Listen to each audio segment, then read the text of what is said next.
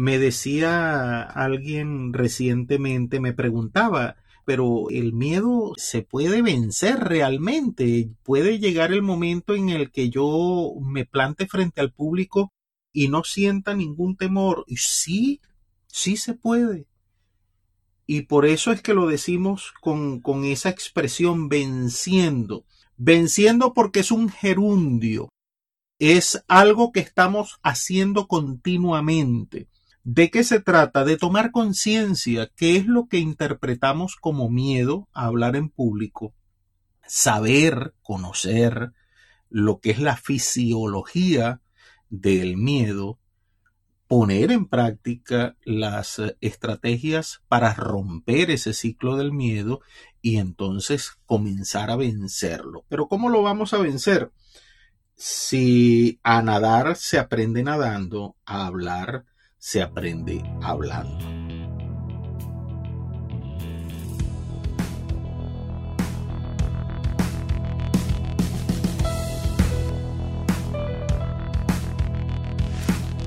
Si eres de las personas que tiembla cuando debe hacer una exposición en la universidad, presentar algún proyecto en el trabajo frente a tus clientes o sencillamente dedicar unas palabras en una reunión familiar, este podcast es para ti. Aquí te brindamos las herramientas para que asumas una actitud positiva ante el público, el conocimiento para desarrollar tus habilidades en oratoria y ganes la confianza necesaria para conectar con tu audiencia. Soy Richard Quintero Morán y te doy la bienvenida a Venciendo el Miedo a Hablar en Público. De alguna manera, interiorizar ese hábito de hablar en público para que se haga tan habitual que sea algo más común y corriente en tu vida. De eso se trata, pero eso sí, hablar consciente, pensar antes de hablar, porque no se trata de soltar un rosario de palabras, se trata también de que esas palabras estén unidas a través de una coherencia, que tengan una intención, como decía Laura, mi intención es dar a conocer aquello que yo pude aprender y me ayudó a superarme en mi vida para que otros también puedan hacerlo. Cuando tienes la intención de ayudar, todo cobra sentido y todo realmente va a ser mucho más fácil.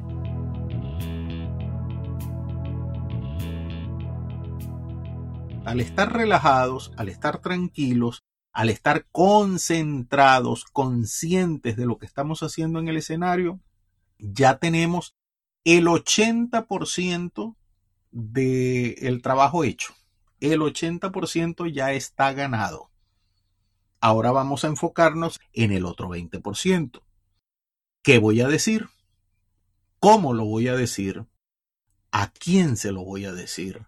¿Dónde lo voy a decir? ¿Cómo distribuimos ese 20%? Primero la audiencia, ya lo hemos dicho y lo hemos reiterado, poner primero a la audiencia. ¿A quién le voy a hablar? ¿Cuántas personas son? ¿Qué tanto conocimiento tienen acerca del tema que yo les voy a exponer? Porque si tienen un conocimiento avanzado, mi presentación tiene que ir al fondo del asunto, ir hasta lo más profundo, explicar todo el tema en profundidad, bien completo, bien complejo, puedo utilizar toda la terminología técnica necesaria porque las personas saben de lo que les estoy hablando.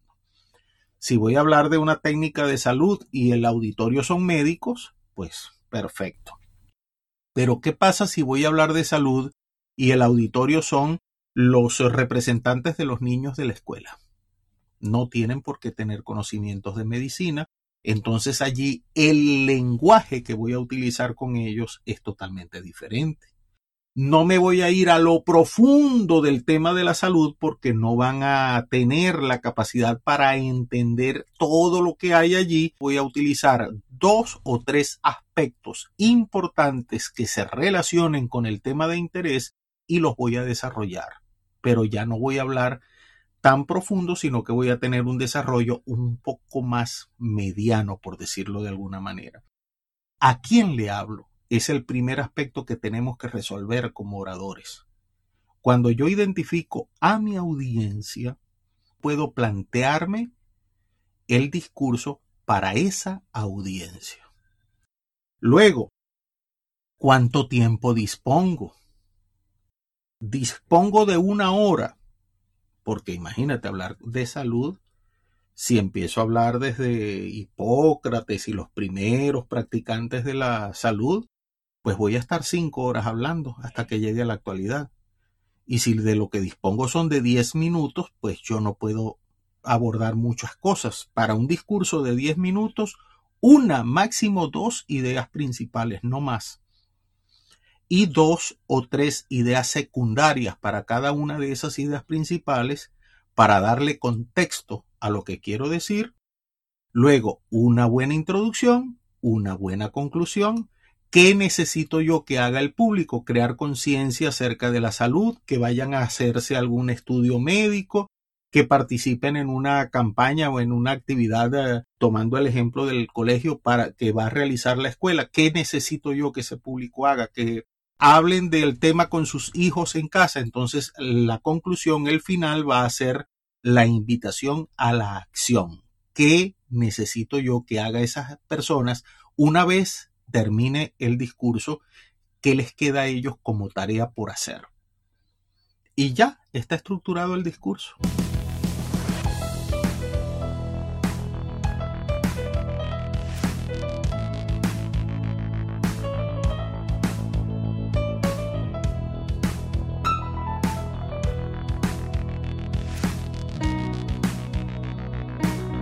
Ahora, ¿cómo lo voy a hacer? Anoto las ideas. ¿De qué vamos a hablar? De la salud escolar, de que se va a abrir un consultorio en la escuela donde le van a tomar talla, peso y hacer una historia médica de los niños y que vamos a promover campañas de cuidado de la salud. Uno, dos y tres. Ya lo anoté en una hojita, en un papel. ¿Cómo voy a entrar? Bueno, voy a entrar quizás con una estadística. Hemos detectado que en el sistema educativo se están presentando muchos problemas de X cosas. Fiebre amarilla, diarreas, problemas uh, con ectoparásitos, en fin. Desarrollamos los tres puntos y al final, por lo tanto, necesitamos que mañana a las 8 de la mañana todos estén con sus niños en la escuela para hacer la toma de, datos correspondiente. Y ya, ahí está el discurso estructurado. ¿Y qué tienes que hacer ahora? Practicar, practicar, practicar. Ahora tenemos una herramienta tan útil en nuestras manos que son los uh, teléfonos inteligentes en los que tú puedes colocar el teléfono en una posición que te permita verte de cuerpo completo, activas el modo de grabar video y te grabas. Luego vas a ver el video que grabaste y te vas a autocorregir. Esta mueca no me gustó, este movimiento de las manos no se ve bien, si entro de este lado me veo mejor, si me pongo del otro lado no me veo bien. En fin, voy a evaluarme y luego ¿qué hago? Vuelvo a grabar otro y vuelvo a practicar y practicar y practicar hasta el día de la presentación. De eso se trata, no, no hay otra cosa. Gracias por seguir escuchando. Espero que este contenido sea de provecho para ti. Ahora te invito a poner en práctica nuestras recomendaciones. Reserva unos minutos cada día para ejercitarte, practicar tu oratoria, grabarte y evaluarte. Déjame saber en los comentarios de tu progreso, tus inquietudes y planteamientos sobre el podcast. Suscríbete y activa las notificaciones para que no te pierdas los nuevos episodios y compártelo con tus amigos. Así nos ayudas a aportar beneficios a más personas.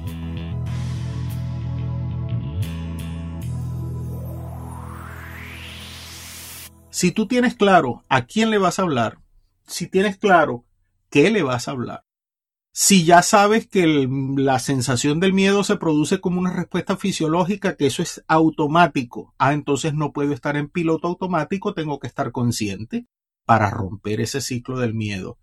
¿Qué queda? Pues subir al escenario y disfrutar de tu discurso y hacer que tu público disfrute también con tu presentación. Ahí está, esos son los pasos. Ese es el método desarrollado. Es eh, lo que hemos recomendado a cantidad de personas, comunicadores, periodistas, locutores, presentadores, animadores, dirigentes políticos, comunitarios, empresarios, líderes eh, de diferentes áreas y ramos, lo han puesto en práctica y han tenido un excelente desempeño. ¿Qué es lo único que hace falta en toda esta ecuación? Tu compromiso. Que realmente quieras hacerlo y que realmente te pongas a hacerlo. Practicar, practicar, practicar.